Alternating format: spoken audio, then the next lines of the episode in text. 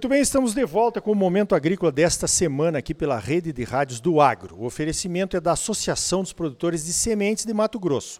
A Aprosmate trabalha junto com seus associados para garantir a qualidade das sementes que os produtores exigem e merecem. Olha só, nós estivemos reunidos aqui na CNA, Confederação Nacional da Agricultura e Pecuária do Brasil, em Brasília, para discutirmos a nova lei de desmatamento zero da Europa, que vai nos afetar não só o Brasil, mas os outros países produtores de soja e também de milho do Mercosul, da América do Sul. Então estivemos aqui, contamos com a presença da Argentina, produtores da Argentina, produtores do Paraguai, virtualmente também o pessoal do Uruguai participou. Convidamos o pessoal da, da, produção de milho, que ainda não estão no foco da lei europeia, mas vão entrar certamente, porque as fazendas são as mesmas, né? principalmente aqui no Brasil e, e nos outros países também.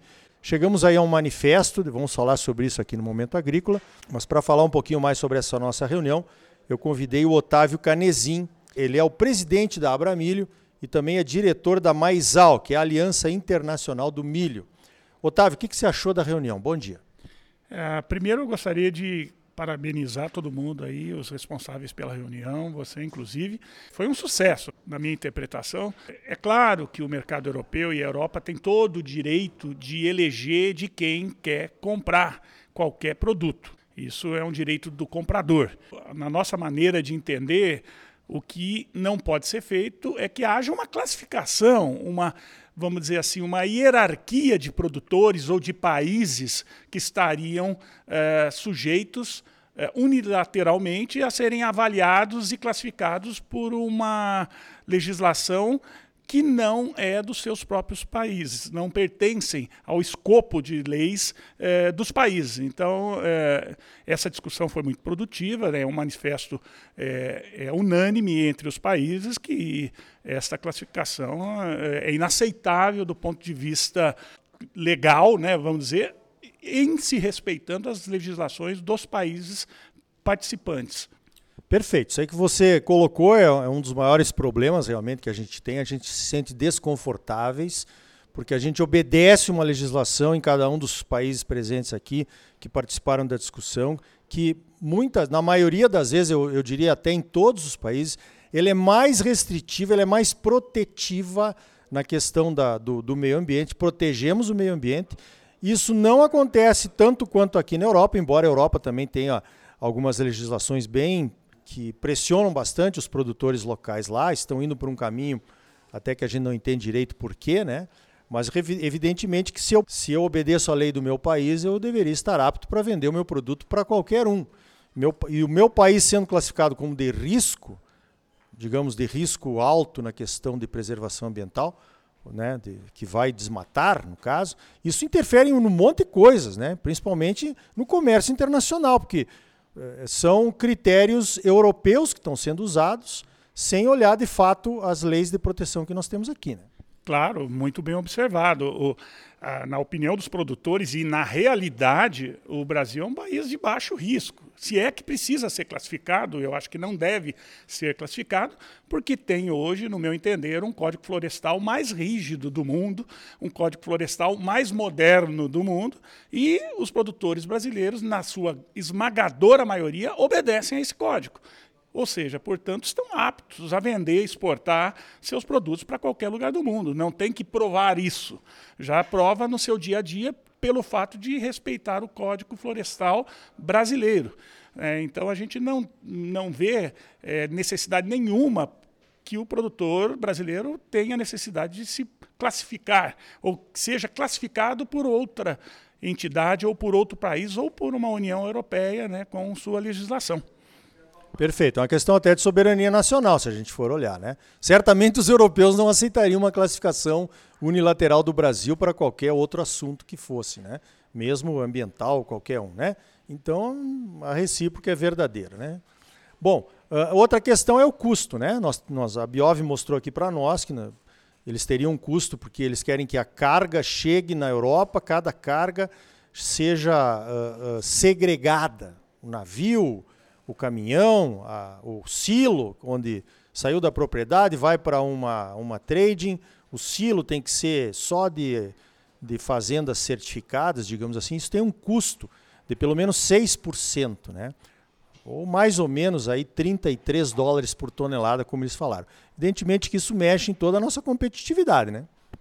Claro, é, é um custo que não pertence e não, é, não cabe ao produtor. Essa rastreabilidade é, até o mercado de aquisição, que seria a Europa, se é que tem que ser feita, teria que se caber esse custo ao comprador, a quem está comprando, adquirindo e exige este procedimento. É, o produtor brasileiro já cumpre a sua parte, já faz é, o cumprimento da legislação florestal, como eu já disse, e ela está adequada a se exportar, a se vender ao mundo todo. Né, com sobras, né, vamos falar assim. Então, eu não entendo que seria um custo que tinha que ser suportado por qualquer produtor ou por qualquer órgão que estaria promovendo a venda desse produto. Muito bem, nós assinamos um manifesto, discutimos bastante, né? A respeito dos termos deste manifesto, entendemos, você falou logo na sua primeira resposta, que qualquer um, cada comprador tem o direito de comprar de quem ele quiser, né? E agora dentro de condições razoáveis, evidentemente, né? Sem uh, discriminar países aí, como é o que está acontecendo, vai acontecer com essa nova lei europeia. Nós assinamos esse manifesto, Brasil, Argentina, Paraguai. O Uruguai ainda vai avaliar a assinatura, porque precisam internamente discutir o tema. Nos disseram ali que não tinham discutido isso anteriormente. E nós podemos chegar, talvez, eh, Otávio, a um sistema, como foi apresentado aqui do Paraguai, a um sistema de classificação dos produtores a respeito do desmatamento. Como é que você está vendo isso?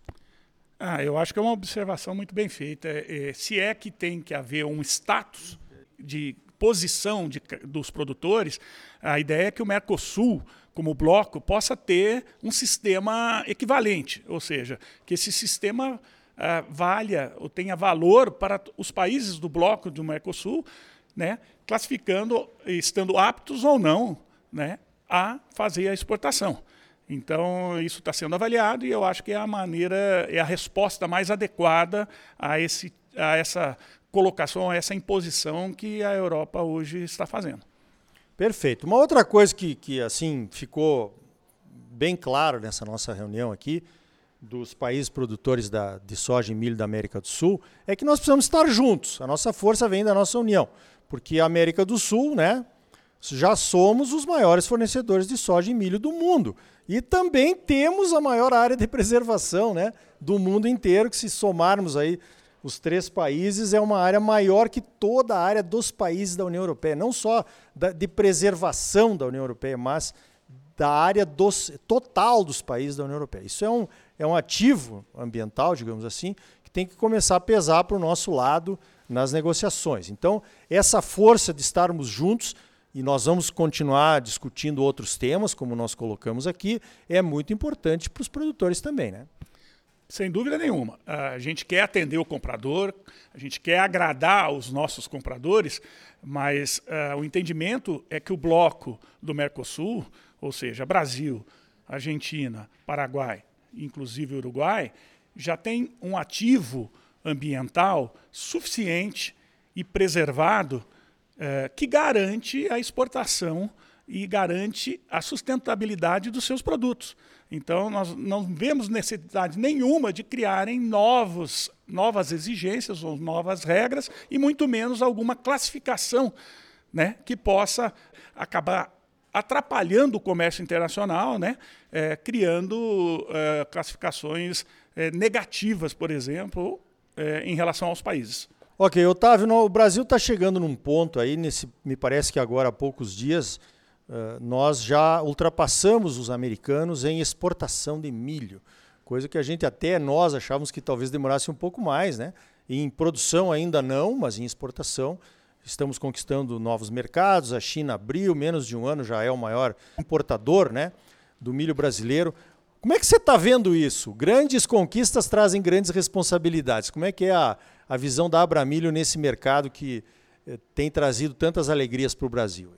Primeiramente, eu gostaria de dizer que esse aumento de produção no milho, é, essa conquista, vamos chamar assim, de, de o Brasil atingir hoje aí o primeiro lugar na exportação do produto, se dá a aplicação de tecnologia, se dá na aplicação de técnicas sustentáveis. Ela não vem de ocupação e nem de expansão de novas áreas.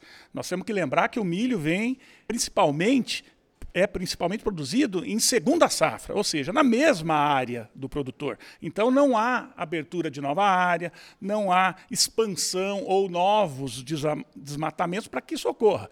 Isso simplesmente é, encaixa no sistema produtivo brasileiro, que aplicando técnicas sustentáveis consegue atingir produções muito interessantes. Né? Então, a gente vê isso como uma grande responsabilidade. O que nós temos que aprender agora é fazer a gestão dessa produção, porque nós temos que lembrar que o Brasil produz 320 milhões de toneladas. E a gente precisa aprender a administrar isso no país, ou seja, aonde armazenar, como fazer esse escoamento para os portos, como transportar isso. E a gente ainda depende muito de aumentar essa capacidade de armazenagem. Hoje o Brasil tem só 190 milhões de toneladas de armazenagem. Ou seja, precisamos aí mais 120, 150 milhões de toneladas de armazém para poder é, trabalhar com essas duas safras e transformar isso em renda real para o produtor. Porque ao, ao, momento que você tem uma grande produção e não administra isso, você perde valor na sua produção. Né? O mercado enxerga isso, faz a leitura de tudo isso e quer pagar menos ao produtor, porque sabe que é, isso vai ter que ir para o porto rapidamente, e senão não tem espaço para a próxima safra. Então a gente tem que aprender um pouco com isso e aprender a administrar essa safra, construir mais armazéns, principalmente nas propriedades. O produtor tem que ter armazém na propriedade, né? porque ele faz a gestão do seu próprio estoque. E aí ele sabe quando ele quer vender, quando ele não quer vender, ele trabalha muito melhor isso. Perfeito. Tá aí então, temos muito em comum, temos muitas coisas a discutir, não só aqui dentro do Brasil, como com os outros países da América do Sul, do Mercosul. Com certeza vamos ter avanços aí nessas questões quando estamos juntos com os nossos países vizinhos e também produtores aqui da nossa região. Eu conversei com o Otávio Canezin, ele é o presidente da Abramilho, Associação Brasileira dos Produtores de Milho, e diretor da Maisal, que é a Aliança Internacional do Milho. Otávio, parabéns pelo trabalho e obrigado pela tua participação aqui no Momento Agrícola. Eu que agradeço, Ricardo, e parabéns aí a CNA e todos os envolvidos, porque foi uma reunião muito importante, um encontro é, fundamental para os produtores brasileiros.